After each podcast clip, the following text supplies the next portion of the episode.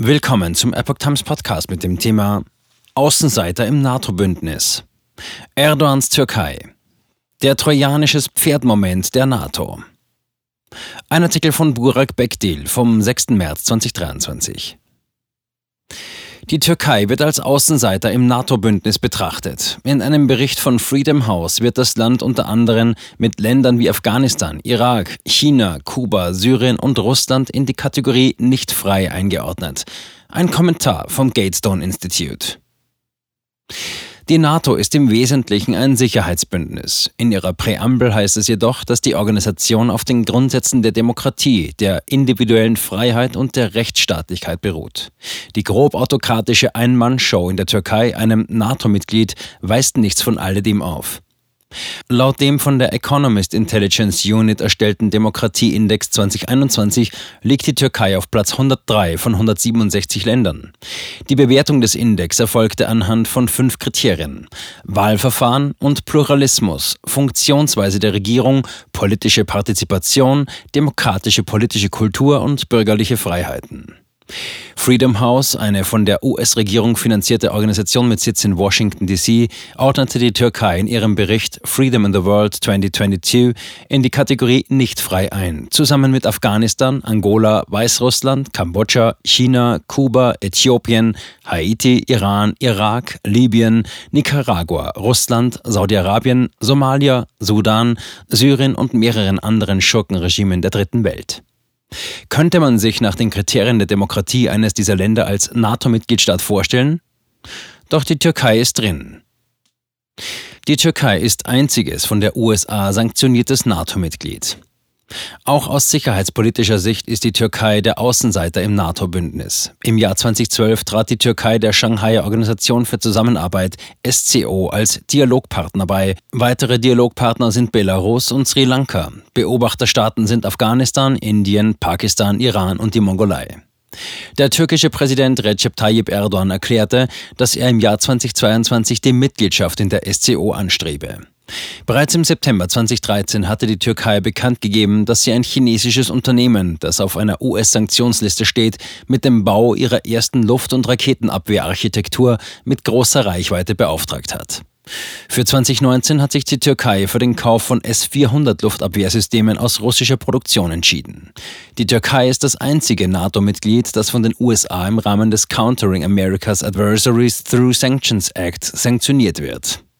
Im Mai 2022 sagte Erdogans ultranationalistischer Koalitionspartner Devlet Bahçeli, dass die Türkei einen Austritt aus der NATO in Betracht ziehen sollte. Vielleicht hat er recht. Leider hat sich dies als Bluff herausgestellt. Türkei blockiert NATO-Beitritt von Schweden. Erdogan braucht die NATO vor allem in diesen Tagen, wenn er im Vorfeld der entscheidenden türkischen Präsidentschafts- und Parlamentswahlen am 14. Mai Munition für seine anti-westliche, anti-NATO und Wir gegen die Ungläubigen Rhetorik braucht.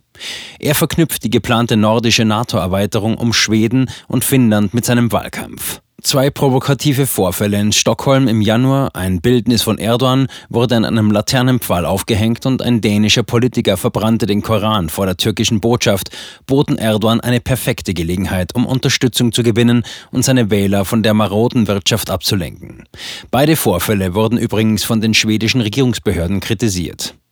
Unter großem Beifall seiner konservativen und nationalistischen Wähler erklärte Erdogan, dass Schweden nicht mehr mit der Unterstützung der Türkei für seine NATO-Mitgliedschaft rechnen könne. Jedes NATO-Mitglied hat ein Vetorecht. Am 21. Januar sagte der türkische Verteidigungsminister Hulusi Akar einen geplanten Besuch seines schwedischen Amtskollegen Paul Jonsson ab. Ankara sagte auch ein trilaterales Treffen mit Schweden und Finnland über die nordische Erweiterung der NATO ab. Forschungsprofessor rät zu strategischer Geduld. Özer Sencar, Vorsitzender des Meinungsforschungsinstituts Metropol, sagte, dass die Verstärkung außenpolitischer Sicherheitsthemen vor den Wahlen es Erdogan ermöglicht, seine Wählerbasis zu festigen. Er erweckt innerhalb der Türkei den Eindruck eines starken Führers, sagte er.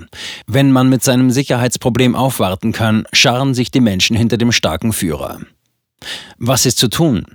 John Erdeni, Forschungsprofessor am Strategic Studies Institute des US Army War College, rät in The Hill zu strategischer Geduld. Zitat, es gibt einige Schritte, von denen Washington zumindest signalisieren könnte, dass sie in Erwägung gezogen werden, falls Ankara bis zum späten Frühjahr nicht auf Finnland und Schweden eingeht. Dazu könnte gehören, den Wert der türkischen Lira zu untergraben, indem Washington seinen Unmut und seine Bereitschaft zum Handeln kundtut, eine weitere Runde von Sanktionen gegen wichtige türkische Exporte, Ministerien und Führungskräfte zu verhängen, den Verkauf von US-Militärgütern an die Türkei erneut einzuschränken, sowie die Bereitschaft zu signalisieren, die militärische Haltung der NATO in der Türkei sowie die amerikanische Präsenz dort zu überdenken. Es besteht die Gefahr, dass solche Schritte Erdogans innenpolitischem Kalkül in die Hände spielen, aber sie könnten auch das wichtigere Ziel erreichen, die Mitgliedschaft Finnlands und Schwedens in der NATO zu festigen. In jedem Fall scheint strategische Geduld bis auf weiteres die klügere politische Entscheidung zu sein. Zitat Ende. Deni hat recht. Jede unkluge öffentliche türkisch-westliche Konfrontation in den wenigen Monaten vor den Wahlen in der Türkei wird Erdogan zusätzliche Stimmen bringen. Die meisten Türken glauben immer noch, was ihnen in der Grundschule beigebracht wurde. Der einzige Freund eines Türken ist ein anderer Türke. Sie leben immer noch in einer fremdenfeindlichen Scheinwelt, in der jede andere Nation ein Feind ihres Landes ist und ein Komplott gegen die Türkei schmiedet. Dieses kindliche Gefühl zwingt sie kollektiv psychologisch, sich vereint hinter den Führer zu stellen. Ärger mit dem Westen und Erdogan gewinnt erneut. Burak Bekdil, einer der führenden Journalisten der Türkei, wurde kürzlich nach 29 Jahren von der renommiertesten Zeitung des Landes entlassen, weil er in Gatestone über die Geschehnisse in der Türkei schrieb. Er ist Fellow beim Middle East Forum. Dieser Artikel erschien im Original auf de.gatestoneinstitute.org unter dem Titel Erdogans Turkey, NATO's Trojan Horse Moment.